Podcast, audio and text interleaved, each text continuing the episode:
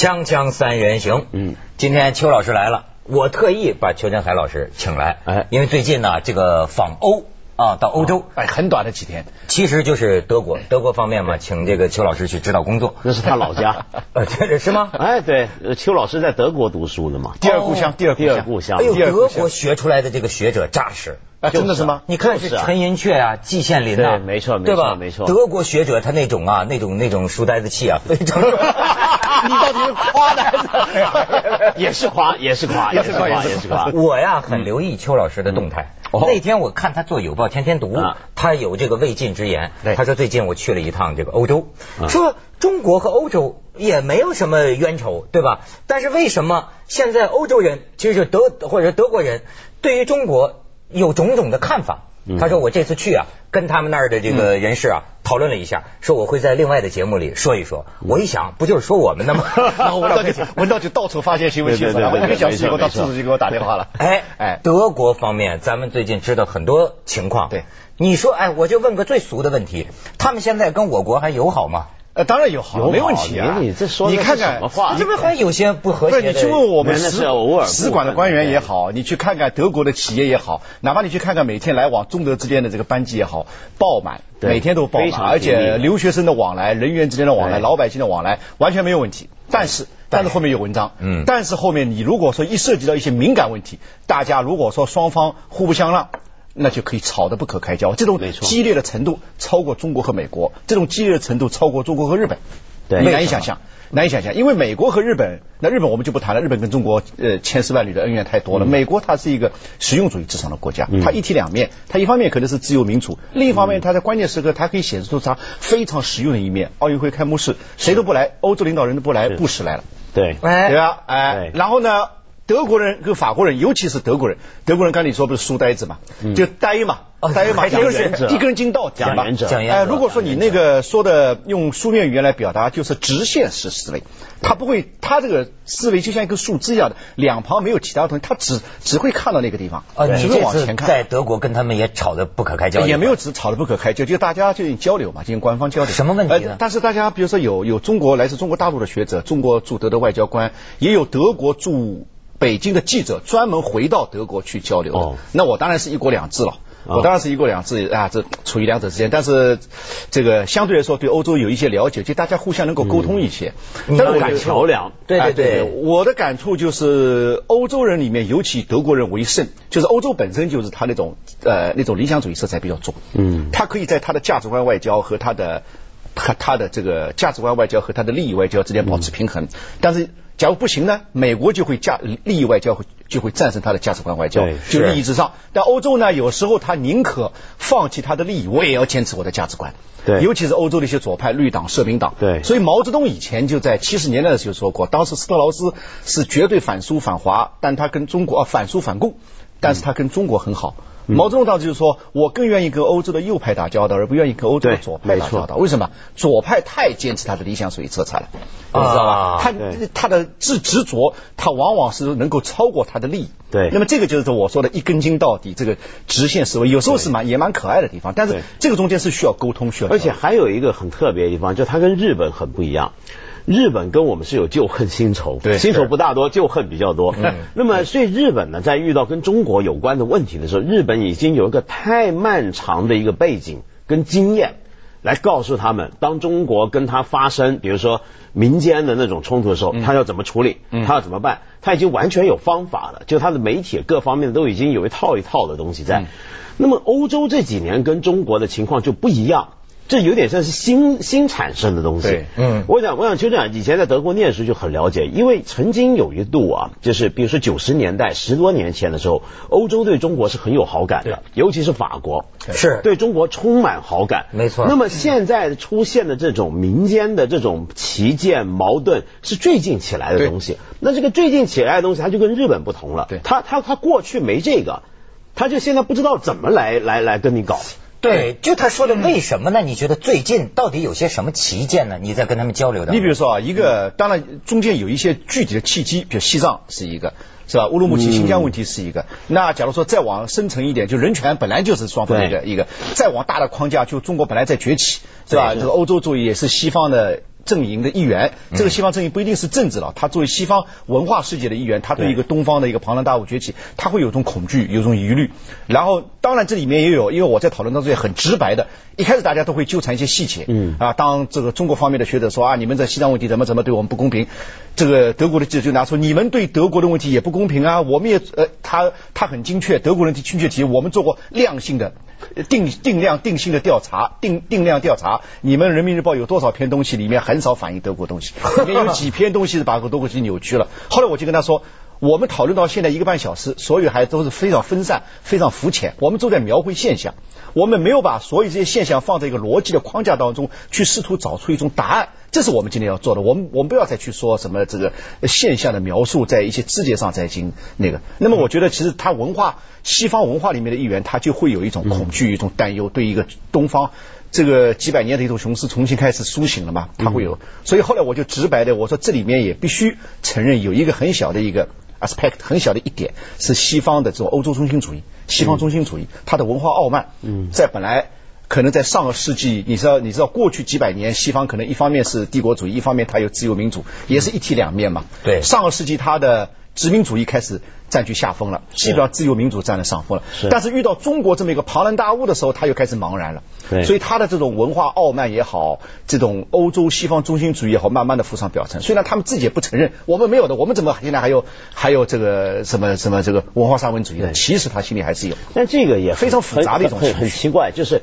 他平常我们在中国啊，就言必称美国嘛。对。平常一骂西方价值观，什么一些人明明说只是西方自己的东西，硬说普世价值啊，什么一讲这一套的东西，其实都是来自欧洲的。对。我们一开始都是集中骂美国，但是我们往往忽略一点，美国的西方价值观跟欧洲的西方价值观，嗯，他们的共同跟差别在哪？对。我们要知道，美国在布什的年代，当然他是很急切的要输出。他的一套东西，不惜用战争的方法，用各种强硬的手段要输出他的东西，所以当时大家觉得，哎呀，这个美国很讨厌，很霸道。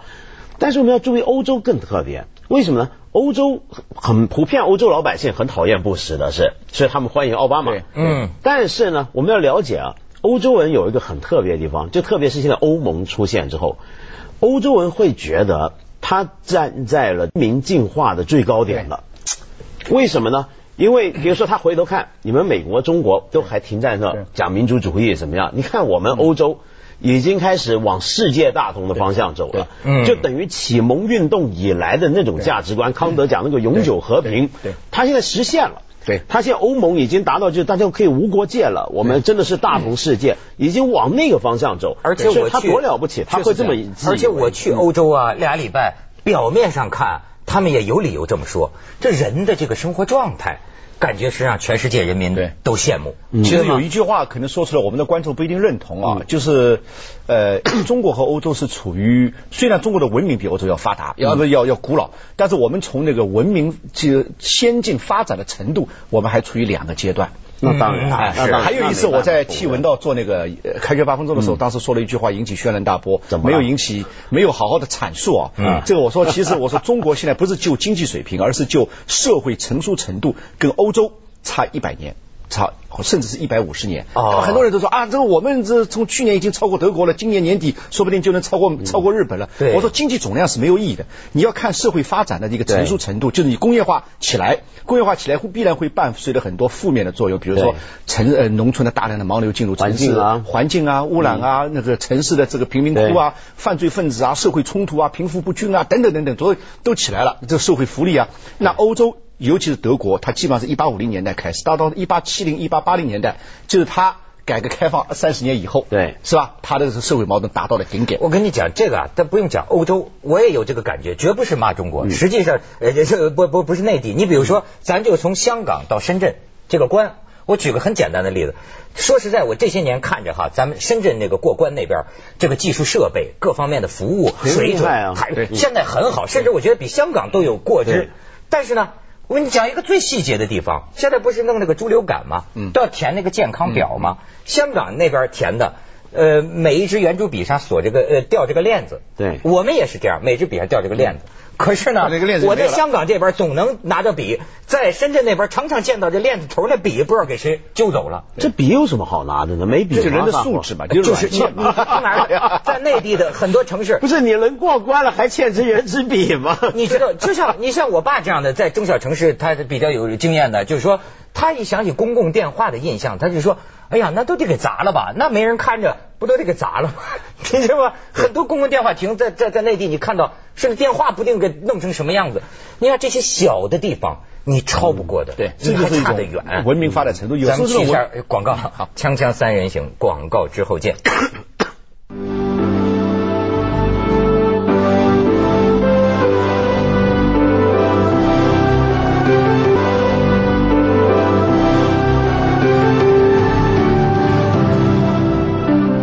那你在欧洲跟他们聊啊，你的感觉就中国和这个欧洲或者说德国吧，它之间的这种分歧啊，对，你觉得是根本价值观就是势不两立，还是说可以化解？完全可以化解，所以其实后来我一开始上去我就说，我说我们的冲突是已经大家有目共睹了，但关键我们要给这冲突定个性，我们到底是本质上的冲突，战略上的冲突。所谓战略上的冲突，就是我们会成为敌人，还是我们是人性上的冲突？我认为是后者，而不是前者。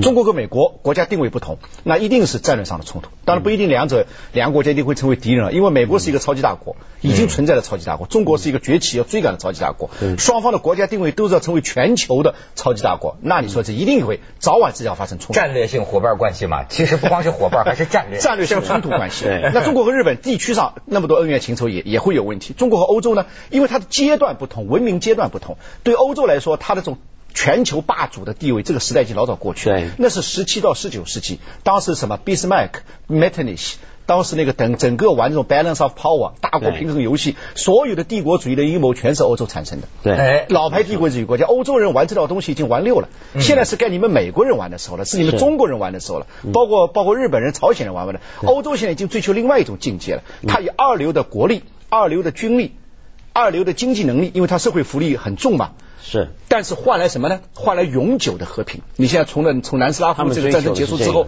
很难想象欧洲会有和会有战争。换来永恒的自由和民主，还有均富。我们说的社会正义，当然它不是天堂，它未来一定会有哲学的困惑，就是它这个爬到山顶以后怎么办？嗯，它那么多的养老。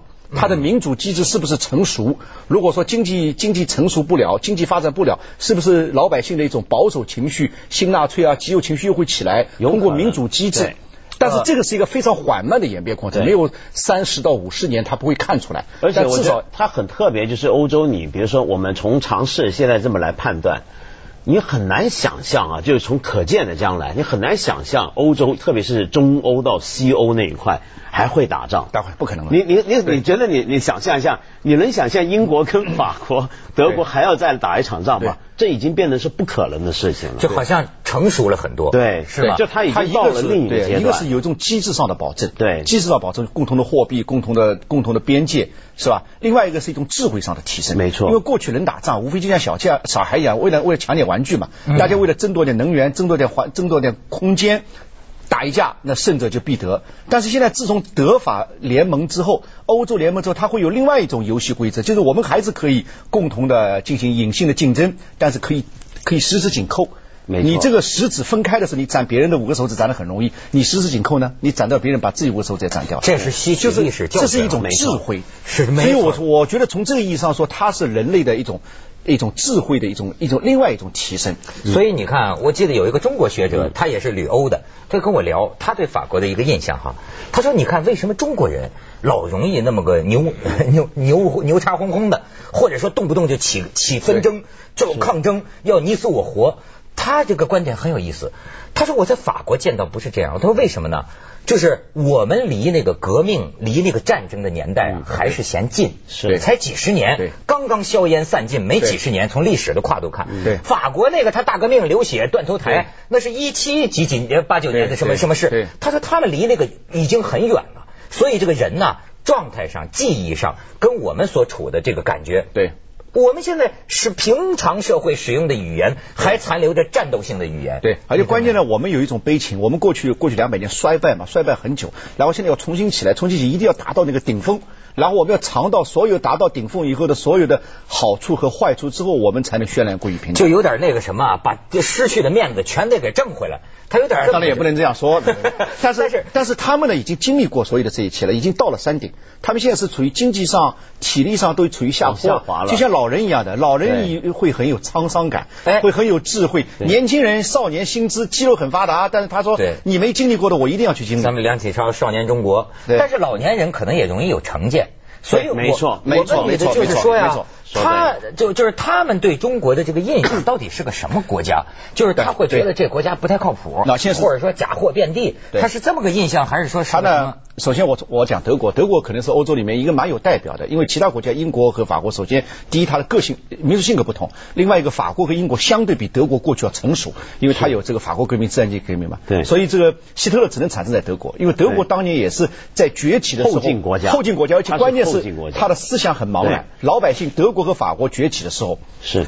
当然，这点跟中国不一定能类比啊，就是都是缺乏集体民众心理的成熟，是，他没有思想启蒙的进程。所以呢，当德国到二零零呃就二十世纪初的时候，当他肌肉很发达了，经济军力很发达，但他的人民薪资还是少年薪资，一夜之间醒过来，哇，全世界的市场都被其他国家占领了，于是他就开始，那时候他的军事实力完全已经达到能够发动一次大战的地步了，于是后面就。二十世纪上半叶的悲剧都来了，都是由德国起来了。这就是我我称之为少年心智。那么有了这么一个经历，再加上德国人的民族性格有一种德意志的彻底性，这种德意志彻底性，他要杀纳粹杀的很彻底，他要反思历史也反思的特别彻底。嗯，他把家里头的东西弄得井井有条，很彻底。对，德意志民族的彻底性。那么在这种情况下，他反思自己的历史的时候呢，他就觉得以德国人的语言来说，尤其在柏林，他上个世纪经历过两个。两个他们叫 dictator，两个就是那个独裁，独裁，一个是纳粹，一个他们把后来的东德也称为独裁。对，所以在他一个首都，同时在几十年时间里经历过两个独裁，所以他对所谓用他们的语言来说的这种独裁政体，他怀一种天然的反感，天然的敏感，天然的敏锐，这是他的偏见。所以，所以那天我就跟他讲，我说这是你们的，这是你们的历史记忆。中国人也有中国人的历史记忆。OK，你们历史记忆过去一个是纳粹，我们不谈了，另外一个东德、苏联都在你们近邻的。你们只有跟这些国家、跟这些政权打交道经验，是，所以你们把过去的东西以你们的范畴套到今天中国，中中国也是独裁，但中国我们暂且说是不是独裁？中国至少是另一种政体，另一种发展的模式。嗯，这种模式是连我们中国人自己都很难解释有中国特色的社会，对，就是你们哪儿懂啊？对，他们也在，他们也在搞有欧洲特色的社会，中国人自己也不懂。锵锵三人行，广告之后见。哈 哈